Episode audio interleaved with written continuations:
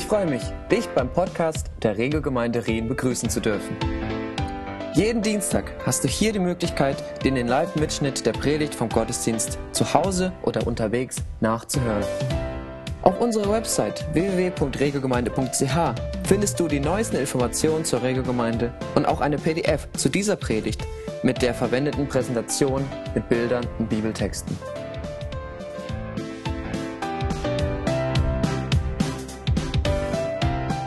Wir legen los in 2. Mose 2, Verse 15 bis Kapitel 3, Vers 1. Lesen wir folgendes.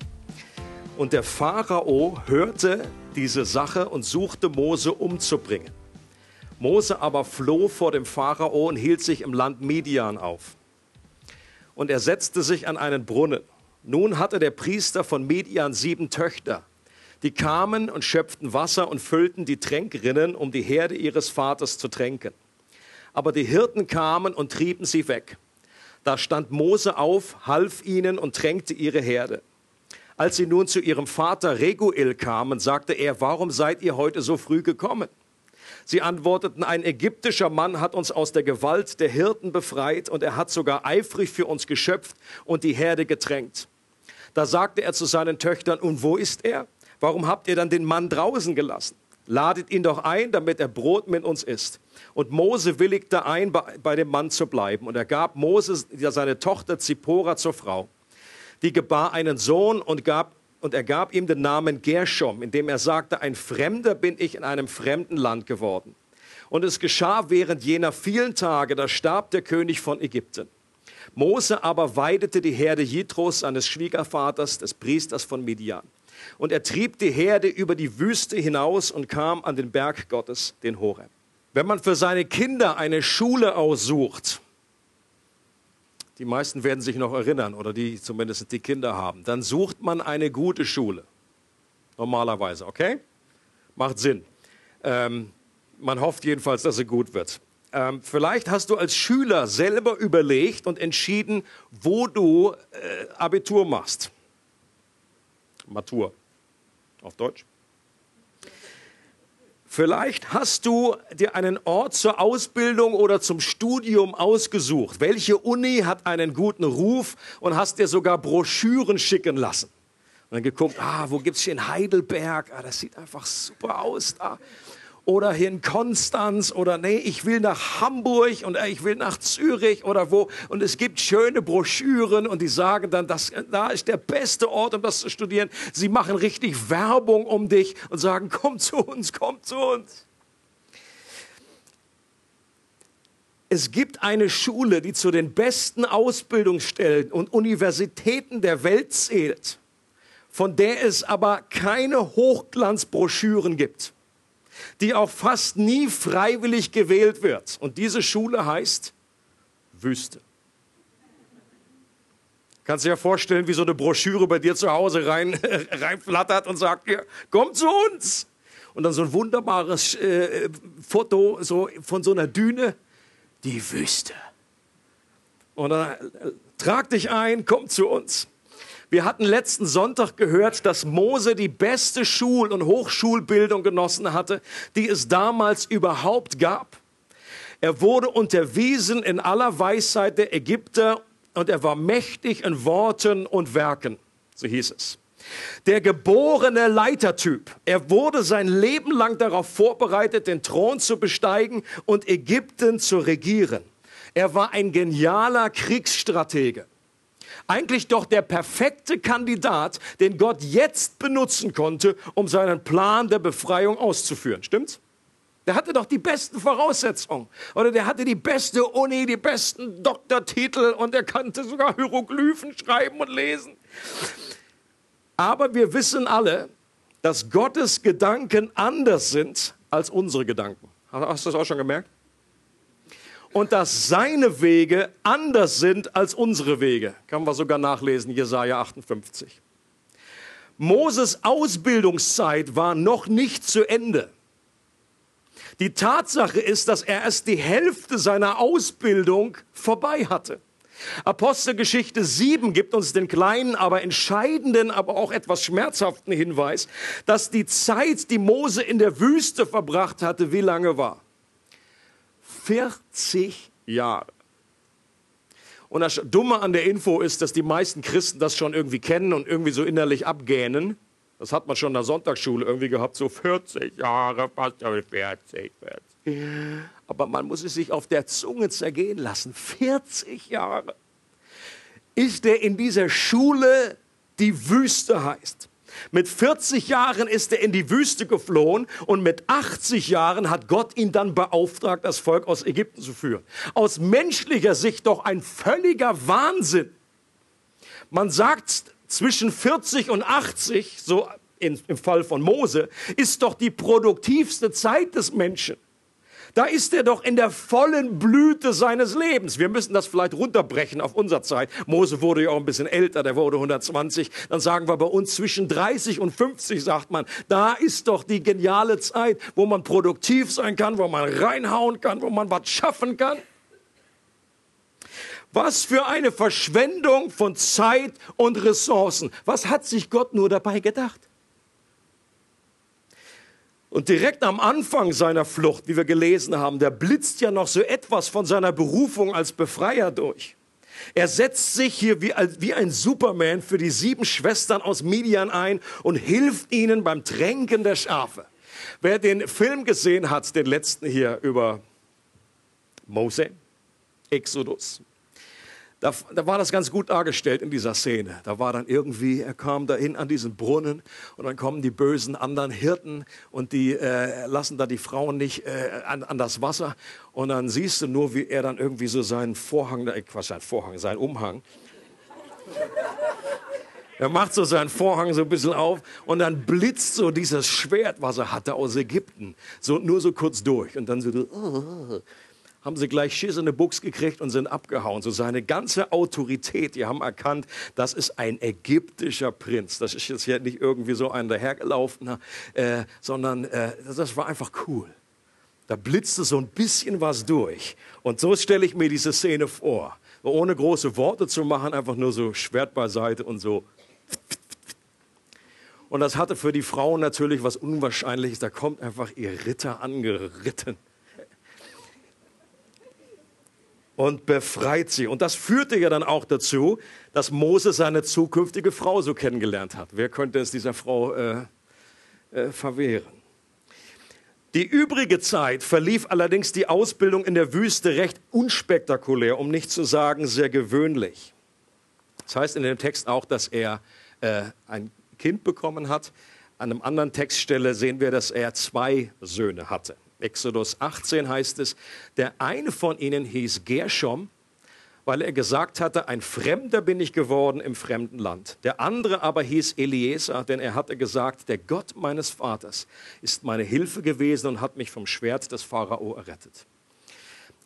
Diese Namen alleine, die geben schon ein bisschen Einblick, wie sich Mose gefühlt haben muss in der Zeit. Wir wissen das äh, im Hebräischen immer wieder im Alten Testament, äh, haben die Namen immer eine Bedeutung. Sie waren immer Programm, sie waren immer das, was Gott einfach mit einer Person machen wollte. Oder es war der Ausdruck von, wie sich die Eltern gerade fühlten. So hatten sie, und, und das ist schon dumm für ein Kind, wenn, dann, wenn die Eltern gerade mies drauf sind. Dann heißt er halt irgendwie kein Bock oder Depression.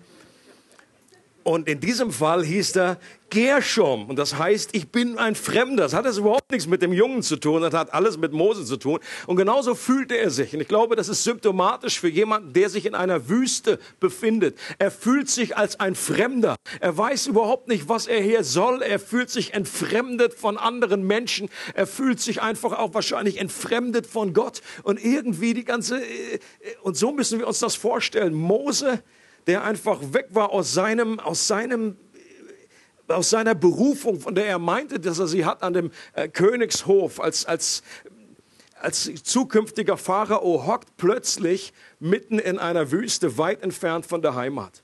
Aber zumindestens Der andere Name gibt Hoffnung, dass er eben die Hoffnung nicht ganz aufgegeben hatte. Eliezer, nämlich heißt der Gott meines Vaters, ist meine Hilfe gewesen, hat mich vom Schwert des Pharao errettet. Äh, lange, lange Bedeutung von einem Namen. Eliezer, der Gott meines Vaters, meine Hilfe gewesen, hat mich vom Schwert des Pharao errettet. Also das heißt es eben auf den Punkt gebracht.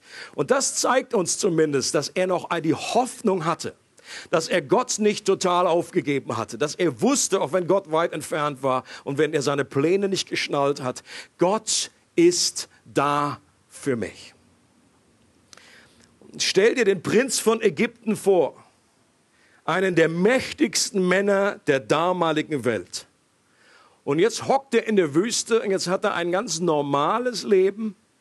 Er hat's geheiratet und hat zwei Kinder. Also der Prince of Egypt macht jetzt spielt Verstecken mit seinen Kindern. Bubu.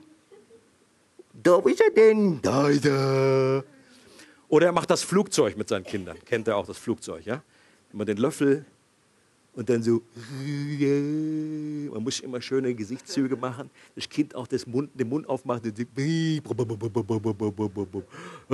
Das ist, das ist die Szene, die wir haben. Der Prince of Egypt in seinem ganz normalen Lebensumfeld.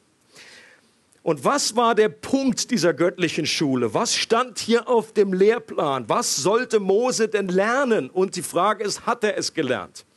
äh, möchte etwas vorlesen von Erwin Lutzer und er schreibt, in den langen Jahren in der Wüste wird Mose heil werden und Gott kennenlernen.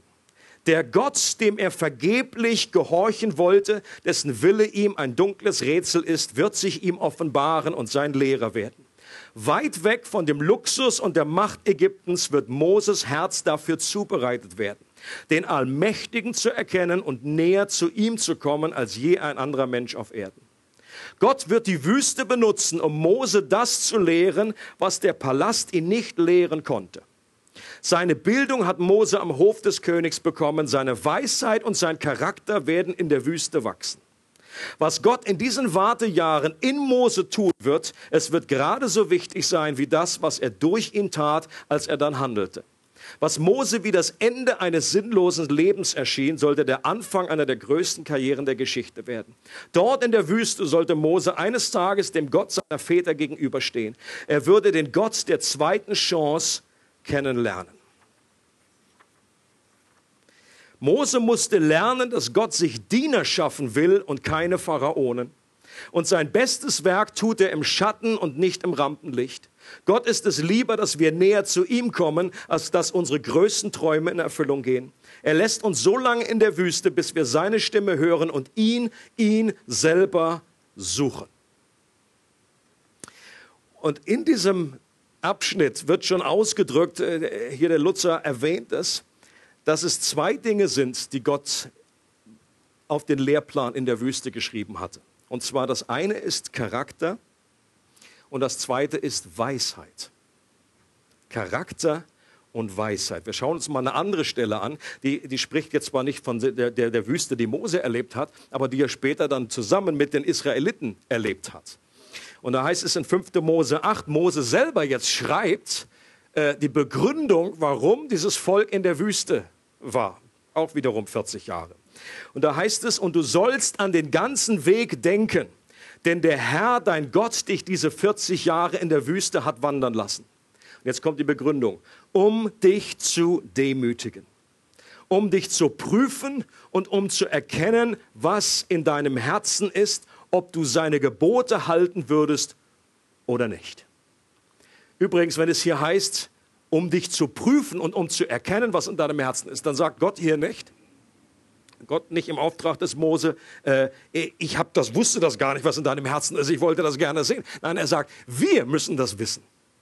In einer Wüstenzeit erkennen wir, was in unserem Herzen ist. Wir erkennen, wie wir wirklich sind. Jetzt jenseits von irgendwelchen äh, äh, Fassaden oder Masken oder was wir sonst tragen mit uns. Wir erkennen, wie wir wirklich sind in einer Wüstenzeit.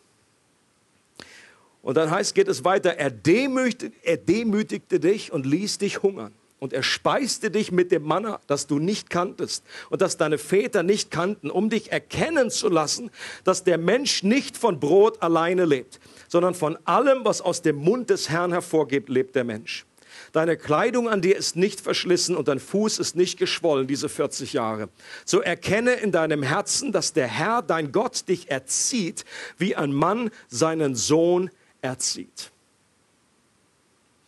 Und das ist ein interessanter und wichtiger Einblick wo wir hinter die Fassaden gucken können, hinter den Vorhang. Was tut Gott in Wüstenzeiten? Und hier wird es uns gezeigt. Es ist einerseits eine Erziehung von Gott. Hier wird dieses Wort benutzt. Es ist nicht in erster Linie eine Strafe, sondern Gott erzieht Menschen. Er erzieht das Volk Israel, er erzieht Moses und er erzieht auch dich und mich. Und das ist etwas Positives. Ähm, Hebräer 12 werden wir nachher noch lesen. Da ist der Hauptpunkt, dass wenn wir Erziehung nicht erleben, dass das eigentlich ein Zeichen ist, dass wir vernachlässigt sind. Aber wenn wir echte Söhne sind von einem Vater, der uns liebt, dann werden wir Erziehung erleben. Und das tut weh und das ist nicht äh, easy going, aber es ist äh, nötig. Und wozu ist es nötig? Hier steht das zentrale Wort Demut. Und das ist, glaube ich, der Überbegriff für, für Charakter. Demut. Natürlich hat Mose auch noch andere Dinge gelernt. Geduld, Gehorsam, Vertrauen. Aber hier ist speziell, speziell wird Demut erwähnt. Gott sucht Demut in uns. Und das ist eine Abhängigkeit von Gott. Ein Wissen darum, dass wir seine Hilfe brauchen. Und es heißt äh, immer wieder dieses Wort, dass er uns etwas erkennen lassen möchte. Und ich glaube, das ist die Weisheit, dass Gott uns zeigen möchte, wie er ist, wie seine Wege sind, was er tut. Ich möchte diese beiden Punkte gerne genauer anschauen. Das erste Charakter. Oder ich glaube, ich habe dieses, dieses äh, eine Prinzip noch äh, gerade vergessen. Da, da, ich habe immer wieder erwähnt in den letzten Predigten, dass das Alte Testament neutestamentliche Prinzipien veranschaulicht. Und das Prinzip hier ist, dass der innere Mensch wichtiger ist als der äußere. Okay? Das heißt nicht, dass unser äußerer Mensch und die ganz, die, was, was Mose alles gelernt hat, die Ausbildung und auch seine, seine körperliche Verfassung, das heißt nicht, dass das unwichtig wäre. Äh, das ist ein griechisches Denken aus der Vergangenheit. Das hat sich manchmal in das Christentum reingemogelt. Aber das Christentum ist für den Leib, ist für auch den äußeren Menschen. Es ist überhaupt nicht leibfeindlich, sondern Gott gibt uns diesen Leib und wir werden auch in der Auferstehung einen neuen Leib bekommen. Äh, das Ziel ist nicht, dass wir uns von diesem bösen Leib irgendwie entfernen müssen. Das ist griechisches Denken. Aber der innere Mensch ist wichtiger als der äußere. So heißt es in 2. Korinther 4 zum Beispiel, dass der äußere Mensch verfällt und das merken wir. Äh, spätestens wenn wir älter werden, ist, da verfällt was. Und du merkst es, dass es irgendwie abfällt. Erst fallen die Schuppen von der Haare, dann äh, die Haare selber. Äh, und ich, ich, es ist, der äußere Mensch verfällt, aber der innere wird immer wieder erneuert, heißt es. Und das ist, was Gott tun möchte, den inneren Menschen reifen lassen, aufbauen, äh, in eine Reife hineinbringen. Kommen wir zu dem nächsten, zu, zu diesem ersten Punkt, Charakter. Wüste bedeutet Hitze, bedeutet Trockenheit, bedeutet Steine und Dornen, Einsamkeit, Eintönigkeit und Stille. In der Wüste nimmt Gott uns all das weg, was uns sonst Zerstreuung, Trost und Komfort bietet. Warum? Nicht, weil er uns nerven möchte, sondern weil er uns etwas Besseres geben möchte. Und besonders krass wird dieser Unterschied auch von dem, was Mose erlebt hat, wenn wir uns anschauen, was Mose die 40 Jahre lang gearbeitet hat. Und das kommt so gut in diesem einen Satz zum Ausdruck, wenn es heißt, Mose aber weidete die Herde Jitros seines Schwiegervaters. Auch das klingt irgendwie so äh, aus unserer Sicht heute irgendwie äh, schön. Ach Mensch, ist doch mal klasse, mal so ein bisschen entspannt, mal was anderes machen, äh, mal so Tiere streicheln. Ähm, für einen ägyptischen Mann war das der absolute Tiefpunkt. Als Sohn des Pharaos konnte man aus weltlicher Sicht nicht tiefer fallen. Ich glaube, das ist die Aussage, die eigentlich aus der Schrift her her hervorkommt. In 1. Mose 46 heißt es, da sagt Josef zu seiner ganzen Familie, erwähnt bloß nicht, was wir von Beruf sind. bitte, tut mir einen Gefallen vor Moses. Erwähnt nicht, dass wir Schafhirten sind. Sagt irgendwie eine Umschreibung, wir machen auch in Viehzucht oder irgendwie so. Ja? Oder irgendwas. Wir machen irgendwie Gentests oder irgendwas, aber bitte sagt nicht, wir sind Schafhirte. Es heißt hier ausdrücklich, denn alle Schafhirten sind den Ägyptern ein Gräuel. Und dann war es noch nicht mal seine eigene Schafherde, die er führte. Sie gehörte seinem Schwiegerpapa. Das ist richtig demütigend. Ich würde sagen, dieser Mann war für diesen Job deutlich überqualifiziert. Jemand, der Hieroglyphen schreiben kann und lesen kann. Jemand, der ein Kriegsheld war. Jemand, der äh, ein Anwärter war auf den Thron, auf den mächtigsten Mann der damaligen Zeit, der nur irgendwie mit dem, mit dem Auge winken musste und schon wurden irgendwelche Befehle ausgeführt. Der sitzt jetzt da bei den Schafen. Das ist das, was für einen Juden die Schweineherde ist, war für den Ägypter die Schafherde. Und hat er früher immer im Scheinwerferlicht gestanden und das Scheinwerferlicht hat ihm überall hingefolgt. Kannst du dir vorstellen, wenn der Prinz of Egypt, wenn der kommt, und dann ist absolute Aufmerksamkeit. Alle Augen gucken auf ihn. Die schmeißen sich alle auf ihr Angesicht. Und jetzt, wie ist seine Lage jetzt? Jetzt sitzt er einfach vor paar hundert Schafen und die gucken ihn an und den Schafen ist es total egal, wer da vor ihnen sitzt. Okay? Das ist eine geniale Lektion, die Gott eingebaut hat. Nicht nur mal für fünf Minuten, sondern für 40 Jahre. Das stand so auf dem Curriculum dieser unglaublich tollen Universität genannt Wüste. Komm und sei vor den Schafen und du bist ein Niemand vor den Schafen, da kannst du Hieroglyphen zitieren und kannst tolle Weisheiten der Ägypter von dir lassen. Und der einzige Blick, den du kriegst, ist, also ich kann das jetzt nicht genau so machen. Aber ihr müsst euch jetzt, ich versuche es, ich versuche es halt. Ihr müsst euch das blöde Schaf einfach vorstellen und es wendet sich einfach wieder ab und frisst weiter. Das war sein Arbeitsplatz.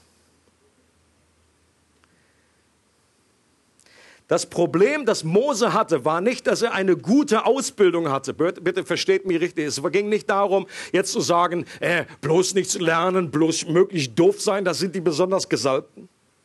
Das ist nicht das, was dieser Text sagt, sondern das Problem ist, dass er sich darauf verließ, und das ist, die, das, das Problem. Wenn wir sehr, sehr viele Ausbildung haben und wir wissen um unser Zeugs, dass wir uns dann darauf verlassen. Das ist das Problem. Ähnlich wie auf Geld. Geld an sich ist nicht das Problem in der Bibel, ja? sondern die Habsucht, die Liebe zum Geld, das ist die Wurzel allen, allen Übels, heißt es.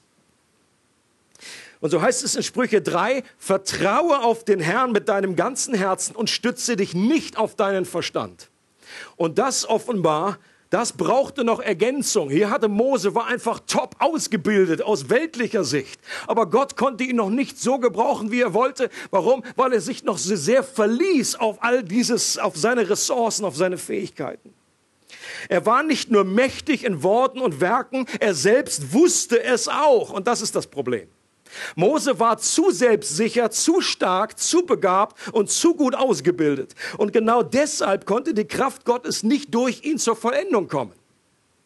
Denn nur wenn wir schwach sind, dann sind wir stark.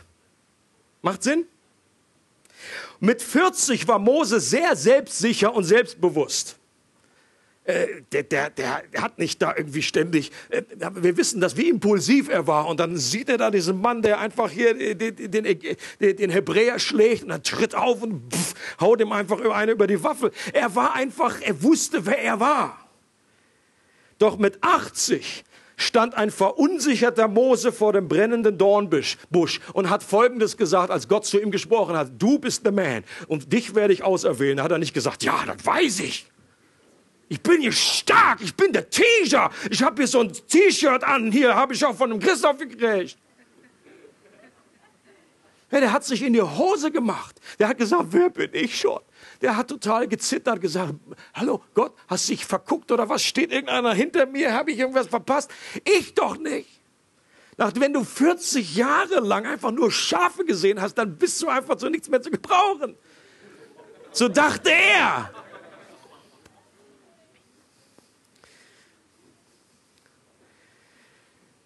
Aber genau das war der Augenblick, als Mose aus dieser Schule entlassen wurde. Das heißt nicht, dass er später dann, als er mit dem Volk 40 Jahre noch, dass er da auch noch Dinge gelernt hat. Aber seine Ausbildungszeit, die war jetzt vorbei. Die El Moody hat Folgendes gesagt. Mose hat die ersten 40 Jahre gedacht, dass er jemand war. Er hat die zweiten 40 Jahre damit verbracht zu lernen, dass er niemand war. Und er hat die dritten 40 Jahre entdeckt, was Gott mit einem Niemand erreichen kann. Und die große Frage ist, ja, hat er das gelernt? Sein Lernziel. Ist er in der Schule, hat er es gelernt. Und das Große, äh, was uns Hoffnung macht, ist, er hat es gelernt.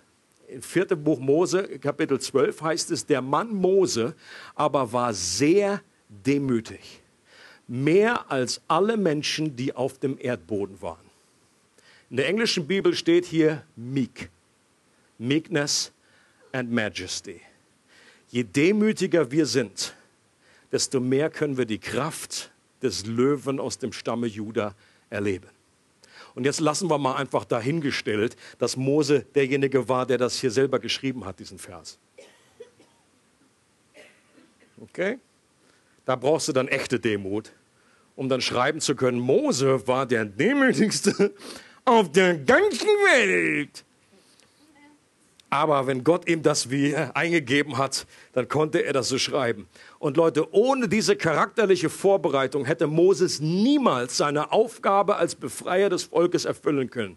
Er wurde ständig, wenn wir die Geschichte kennen, werden wir noch hören, wer sich schon gelesen hat, er wurde ständig in Frage gestellt, ständig angegriffen, gehasst und verraten. Wenn er nicht diese Demut gehabt hätte und diese Wüstenzeit schon durcherlebt hätte, seine persönliche, dann wäre er einfach durchgedreht. Dann hätte er das nicht erfüllen können, was Gott mit ihm vorhatte. Der zweite Punkt ist Weisheit. Gott lehrt uns Charakter und er lehrt uns Weisheit. Und so heißt es im Psalm 103, Vers 7, er tat seine Wege kund dem Mose, den Söhnen Israel seine Taten. Und hier ist interessant, dass gesagt wird, dass das ganze Volk Israel die Taten Gottes erlebt hat, aber Mose hat seine Wege erkannt. Und das heißt ausdrücklich in einem anderen Psalm, Psalm 95, dass das Volk Israel die, die Wege Gottes nicht erkannt hat. Aber Mose hat die Wege Gottes erkannt. Und es ist schön, wenn wir die Taten Gottes sehen, wenn Gott etwas tut. Aber es ist noch viel wichtiger, dass wir Gottes Herz sehen. So wie Alma gesagt hat, möchte sehen, wie der Vater ist, was der Vater tut, welche Beweggründe, welche Motive. Natürlich ist es nicht das eine oder das andere. Wir wollen die Taten Gottes sehen. Aber wir wollen auch seine Wege erkennen. Wir möchten Weisheit bekommen, ist es letztendlich anders ausgedrückt. Nicht der Palast, sondern die Wüste ist der Ort, wo unsere wichtigste Ausbildung geschieht. Der Ort, an dem wir Gott besser kennenlernen. Was nützen uns alle Weisheiten der Ägypter, wenn wir die Weisheit Gottes nicht haben? Ich finde es immer so tragisch, wenn ich Berichte sehe oder lese von unglaublich intelligenten Intellektuellen. Äh, gutes Beispiel ist Stephen Hawkings äh, Hawking heißt er, glaube ich, ohne S. Stephen Hawking, jetzt in den Film gesehen, es wurde verfilmt, sein Leben. Und es ist einfach einerseits spannend zu beobachten, wie ein Mensch begabt wird mit einer unglaublichen Intelligenz. Aber dann, wenn er etwas sagt über Gott oder praktisch mit dieser Intelligenz dann versucht noch irgendwie äh, zu beweisen, dass es keinen Gott gibt, dann finde ich das einfach zutiefst traurig. Und es ist möglich, einen unglaublich hohen IQ zu haben. Aber es ist gleichzeitig möglich, nichts von der Weisheit Gottes zu haben. Und ich habe nicht so einen wahnsinnig hohen IQ. Aber ich freue mich darüber, dass ich und die meisten können auch, äh, können auch nichts daran kurbeln. Ja, das, ist, das ist nicht in unserer äh, äh, Möglichkeit, da irgendwie etwas groß zu verändern. Das wird uns irgendwie mitgegeben. Aber was wir verändern können, ist die biblische Weisheit, die Gott uns schenken kann. Hier können wir darum bitten. Denkt daran, wie Salome, äh, Salomo, sorry. Wo sitzt du? Wie Salomo gebetet hat. Und Gott gibt ihm einen Blankoscheck und sagt, du darfst bitten, was du willst und ich gebe es dir. Und, und, und Salomo wusste, ich brauche Weisheit. Ich brauche Weisheit. Und Gott gibt ihm diese Weisheit. Und äh, dann noch Dinge, andere Dinge obendrauf.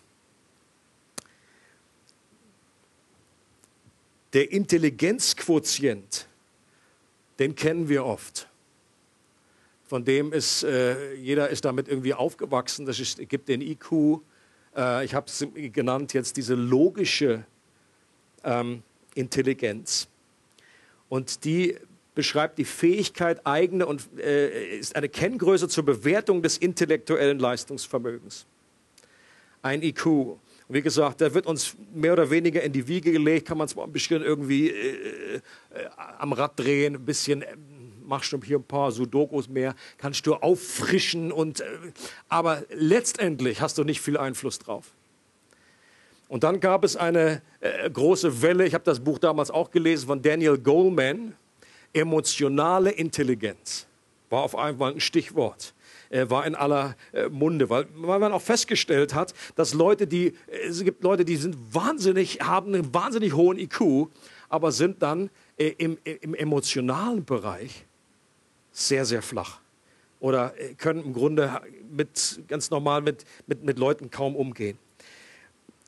Emotionale Intelligenz beschreibt die Fähigkeit, eigene und fremde Gefühle wahrzunehmen, zu verstehen und zu beeinflussen. Und ich glaube, hier kann man auch etwas lernen, das kann man dazu lernen. IQ ist gut, EQ ist auch gut und vor allen Dingen ist es gut, wenn der da ist ähm, und nicht völlig bei 0 oder bei minus 50. Aber es gibt noch einen weiteren Bereich und zwar den GQ. GQ ist die geistliche Intelligenz. Und das haben wir in letzter Zeit in der Gemeinde selber, benutzen wir diesen Begriff mehr und mehr. Wir machen uns Gedanken darüber, was, was sind die Voraussetzungen, um, ein, äh, um geistlich reif zu sein. Was sind die Voraussetzungen, die man haben sollte, die, die, wo Gott Wachstum schenkt. Und GQ heißt einfach geistliche Intelligenz und ist dasselbe, was die Bibel mit Weisheit äh, tituliert. Und es heißt, Gottes Wege zu erkennen. Und GQ sind seine Gedanken seine Wege, sein Timing, dass seine Kraft in Schwachheit zur Vollendung kommt, das ist alles GQ. Das ist die geistliche Intelligenz, die wir haben. Ein hoher GQ versteht Gottes Prioritäten, versteht das Wesen und die Kultur des Reiches Gottes, dass es wichtiger ist, Gott kennenzulernen, als dass unsere Wünsche und Träume erfüllt werden. Dass Treue und Gehorsam wichtiger ist als äußerer Erfolg, das ist GQ. Dass das, das was, was Gott in uns tut, wichtiger ist als das, was er durch uns tut, das ist Geku. Dass der Weg nach oben, nach unten führt, ist Geku. Dass nur durch Tod neues Leben entsteht. Also letztendlich das Evangelium ist einfach etwas, was wir durch diesen geistlichen Quotienten verstehen. Nicht in erster, oder die Bibel sagt, nicht durch normalen IQ kannst du das verstehen und auch nicht durch den EQ, aber durch GQ. Klingt so wie ein Reptil. Dass durch Tod neues Leben entsteht. Das Evangelium verstehen wir dann, wenn wir unseren Durst nach Gott realisieren. Und hier sind wir in der Wüste. Und das ist, glaube ich, der Hauptgrund, warum Wüsten zugelassen wird in unserem Leben, damit wir unseren Durst letztendlich bei Gott selber stillen. Denn das ist die Hauptsünde, von der die Bibel spricht. Dass jeder Mensch seinen Durst versucht, irgendwo zu stillen, außer bei Gott. Das sind diese eigenen Quellen, diese eigenen äh, äh, Dinge, Zugänge, die wir uns graben. Und Gott sagt, ihr habt mich verlassen, die lebendige Quelle. Äh, John Piper drückt das so aus und sagt, wir sind die einzige Spezies in Gottes Schöpfung, die gleichzeitig durch ein chronisches Verlangen geplagt und gesegnet ist. Delfine sind zufrieden, wenn sie sich im Meer tummeln können. Katzen sind zufrieden, wenn sie auf dem Sofa schlafen können. Eichhörnchen sind zufrieden, wenn sie von Ast zu Ast hüpfen. Doch Menschen sind nicht zufrieden. Sie werden durch eine chronische Unruhe gequält. Alles, was wir anfassen, verliert seinen Glanz. Wir kämpfen erfolglos gegen eine Epidemie der Langeweile. Ein Trend jagt den anderen, eine Modewelle löst die andere ab, eine Herausforderung nach der anderen hinterlässt uns am Ende durstiger als vorher. Das ist ein verborgener Segen. Und als Jesus am Kreuz ausgerufen hat, mich dürstet, ich glaube, da steckt viel mehr dahinter als jetzt einfach sein momentaner Durst, den es natürlich bei der Kreuzigung äh, gab, sondern wir, wir müssen verstehen, dass jede Aussage, all das, was Jesus durchlitten hat, letztendlich ein Teil der Erlösung war, für die er bezahlt hat. Und wenn Jesus, der Stellvertreter, der jetzt äh, im, im Auftrage aller Menschheit dort hängt und leidet, und ausruft, mich dürstet, dann bringt er genau diesen Durst auf eine Ebene der Erlösung. Dann bringt er genau die Möglichkeit, dass wir jetzt unseren Durst direkt bei Gott stillen können und nicht mehr überall anders stillen müssen. Erinnert ihr euch an Jesus eben mit der Frau am Brunnen gesprochen, hat gesagt, von diesem Wasser, wenn du da trinkst, wirst du immer wieder Durst haben. Und das symbolisierte das Weltliche, das Menschliche, das mögt, was in der Natur und was überhaupt auf der Erde zur Verfügung steht. Aber Jesus sagt, wenn du, wenn du zu mir kommst und an mich glaubst, ich gebe dir ein Wasser, von dem du in Ewigkeit nicht mehr durstig sein wirst. Und Jesus hat genau das am Kreuz ermöglicht, als er gesagt hat, mich dürstet. Und in dem Moment kam keine Erfrischung. Und Jesus hat das durchlitten, diesen Durst ertragen, damit wir unseren Durst bei Gott stellen können, stillen können. Und auch in unserem Leben sind Wüstenzeiten keine verlorenen Zeiten, sondern oft die Zeiten, in denen Gott am meisten in uns verändert und uns ihm ähnlich macht. Pete Scazzaro sagt in seinem Buch, wie erkennen wir, dass wir uns in der Wüste befinden? Das gute Gefühl von Gottes Gegenwart verschwindet. Wir haben den Eindruck, dass sich die Tür des Himmels schließt. Sobald wir beten, Dunkelheit, Hilflosigkeit, Erschöpfung, ein Gefühl von Versagen oder Niederlage, Unfruchtbarkeit, Leere, Trockenheit machen sich breit. Die christlichen Übungen, die uns bis zu diesem Zeitpunkt geholfen haben, funktionieren nicht mehr. Wir erkennen nicht, was Gott tut und wir sehen wenig Frucht in unserem Leben.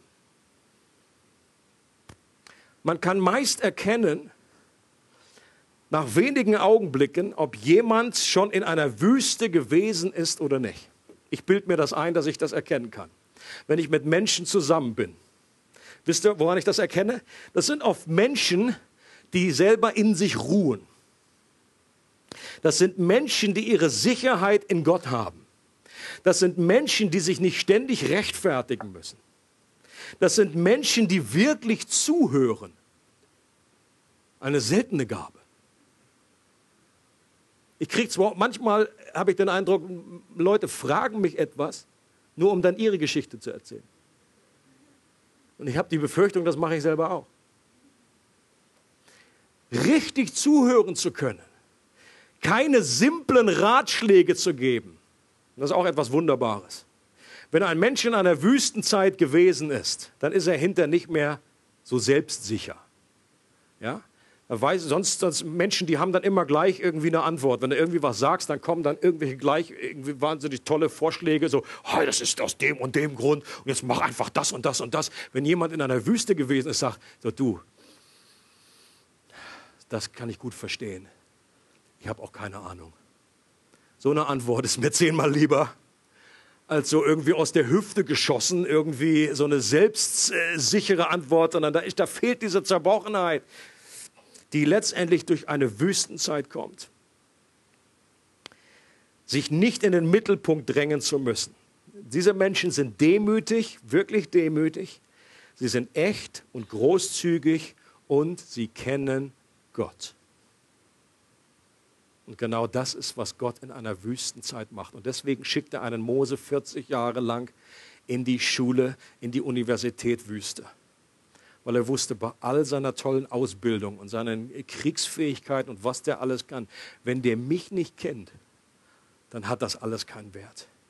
Wenn der nicht von innen, der innere Mensch nicht erneuert ist, wenn der nicht Charakter hat und wenn der nicht genug GQ hat, dann wird das alles äh, wirklich versanden im wahrsten Sinne des Wortes. Hebräer 12, die letzte Bibelstelle, möchte ich uns mitgeben. Da ist auch von dieser Erziehung die Rede. Da heißt es, Gott aber weiß wirklich, was zu unserem Besten dient. Er erzieht uns so, dass wir an seiner Heiligkeit Anteil bekommen. Das ist das Ziel wenn er uns erzieht, dass wir an seiner Heiligkeit Anteil bekommen. Mit strenger Hand erzogen zu werden, tut weh und scheint zunächst alles andere als ein Grund zur Freude zu sein. Später jedoch trägt eine solche Erziehung bei denen, die sich erziehen lassen, reiche Früchte. Ihr Leben wird von Frieden und Gerechtigkeit erfüllt sein. Ich glaube, den wichtigen Punkt, den wir mitnehmen, den der Geist Gottes uns hoffentlich in unsere Herzen schreibt, und wir werden gleich im Anschluss auch noch füreinander beten, ist, dass Wüste in, den meisten Fällen keine Strafe ist, sondern ist Ausdruck der Liebe Gottes. Und dass er etwas in unserem Charakter tun möchte, was nur durch diese Wüstenzeiten, durch Leiden äh, geschehen kann. Und es gibt nicht die Wüste. Es gibt so viele Wüsten, wie es Menschen gibt.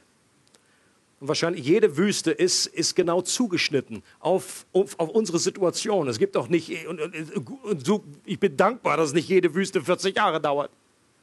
Das war ein spezieller Auftrag, das war eine spezielle Vorbereitung. Nicht jeder ist dazu berufen, zwei Millionen äh, Juden aus Ägypten zu führen. Aber jeder hat seine eigene Herausforderung, Dinge, die sich einfach nicht, die einfach sich nicht bewegen, die irgendwie nicht weggehen, mal beten und machen und tun. Und wir fühlen uns in dieser Wüste und wir, wir spüren Gott, wir, verstehen Gott nicht und Gott ist so weit entfernt und die, die, die Gebete, die gehen nur bis zur Decke. Und wir erleben diese Wüstenzeit. Und Gott möchte uns ermutigen und sagen, dass das ein Ausdruck seiner Liebe ist. Ich glaube zum Schluss diese drei Punkte, dass wir uns daran erinnern, wenn wir in einer Wüstenzeit sind oder jetzt prophylaktisch, bevor wir in eine hineinkommen. Das erste ist Vertraue. Vertraue dem Timing Gottes. Okay? Durch diese Geschichte von Mose können wir eine, einen Glauben bekommen und sagen, weil du mit Gott warst, äh, weil du mit Mose warst, Gott, so bist du auch mit mir auch wenn es sich so anfühlt, als wenn Gott nicht da ist. Jesus hat versprochen, ich bin bei euch alle Tage. Es ist nur Gefühl so, Gott verbirgt sich. Aber es heißt nicht, dass er nicht da ist. Und es das heißt nicht, dass wir das, weil wir das so interpretieren, oh, das ist bestimmt, weil ich irgendwie was verbockt habe, ich habe Fehler gemacht, das ist nur Sünde in meinem Leben.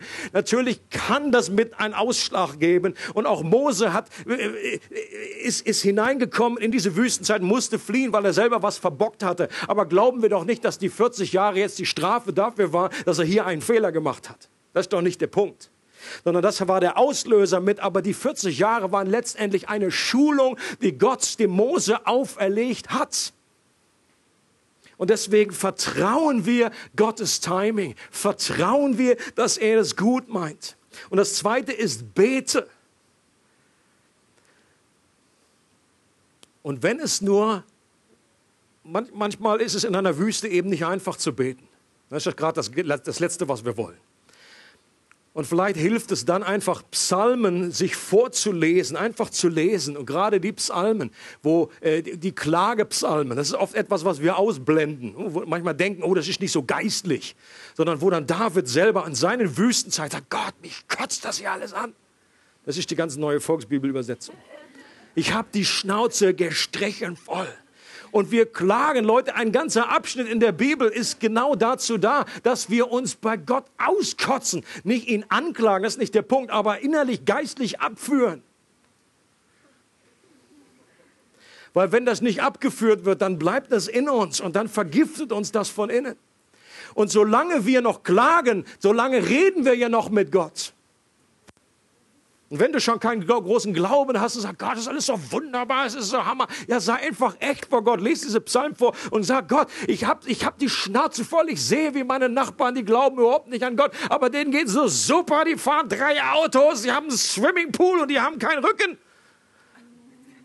Ich habe einfach, was bringt es noch, dir zu gehorchen? Das sind alles Originalzitate aus dem Worte Gottes, bis auf den Rücken. Und solange du klagst, redest du und betest du zu Gott. Und das dritte und letzte ist, bleibe in der Gemeinschaft der Heiligen. Was ich leider oft erlebe, ist, dass wenn Menschen in Wüstenzeiten sind, dann ziehen sie sich manchmal zu einem Punkt so dermaßen zurück, dass keine Kontakte mehr da sind, keine Gemeinschaft mehr da sind. Und ich persönlich kann echt verstehen, dass man manchmal an einem Punkt ist, wo das Letzte, was einen jetzt irgendwie anturnt, ist, jetzt in einen Gottesdienst zu gehen, wo alles schön laut und yippie äh, und dann dich 50 Leute fragen, und geht's gut? Ja, geht super. Du beißt nur auf Sand es ist alles nur so trocken und du möchtest einfach nur jemand in die Fresse hauen. Das ist deine wahre Emotion in dir. Nicht die Liebe, sondern einfach mal die Schnauze Fresse halten. Gibt es vielleicht auch ein Zeugnis von hier vorne? Meine Mutprobe ist, ich sage euch jetzt mal, wie es mir geht. Einfach mal in die Fresse! Und ich kann total nachvollziehen, dass sie einfach für eine Zeit man auch da mal einen gewissen Abstand hat. Aber bitte zieh dich nicht zurück aus all den, vor allen Dingen nicht aus einer Kleingruppe, vor allen Dingen nicht aus deinen persönlichen Freundschaften. Denn die Gemeinschaft braucht deine Erfahrung. Okay? Die Gemeinschaft der Heiligen ist nicht die Truppe, der, äh, der Kuschelclub der Erretteten, die einfach immer nur happy drauf ist. Und da, die alle, die in der Wüste sind, die brauchen irgendwie, die ziehen sich zurück. Leute, wenn wir das alle so machen, dann ist keiner mehr hier.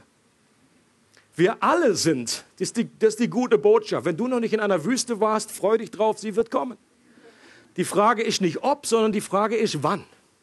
Früher oder später führt uns Gott in so eine Zeit. Und wenn wir uns dann, wir sollten uns vorher festlegen und sagen, ich werde auch meine Situation der Gemeinschaft nicht vorenthalten. Damit wir echt werden können, brauchen wir einander. Und ich möchte jetzt einfach zum Schluss, dass wir uns kurz Zeit nehmen, füreinander zu beten, zu zweit, zu dritt. Bitte segnet einander. Vor allen Dingen, dass der Geist Gottes kommt und diese Wahrheit euch äh, äh, hineinschreibt in euer Herz, dass Wüstenzeiten keine Strafe sind, sondern ein Ausdruck der Liebe Gottes. Und dass der Geist Gottes euch ermutigt. Dass er kommt und tröstet die Menschen, die in so einer Zeit gerade sind oder für die Zukunft, dass wir dann, wenn wir in eine solche Zeit kommen, dass wir Gott vertrauen für sein Timing, dass wir nicht irgendwie abhauen, dass wir die Wüsten diese Schulzeit umgehen, irgendwie äh, Schule schwänzen äh, oder abkürzen wollen, sondern einfach nur das abwarten. Anderes bleibt uns eh nicht übrig. Und dass wir einfach beten und dass wir bleiben in der Gemeinschaft. Okay? Lass uns füreinander beten. Segnet euch.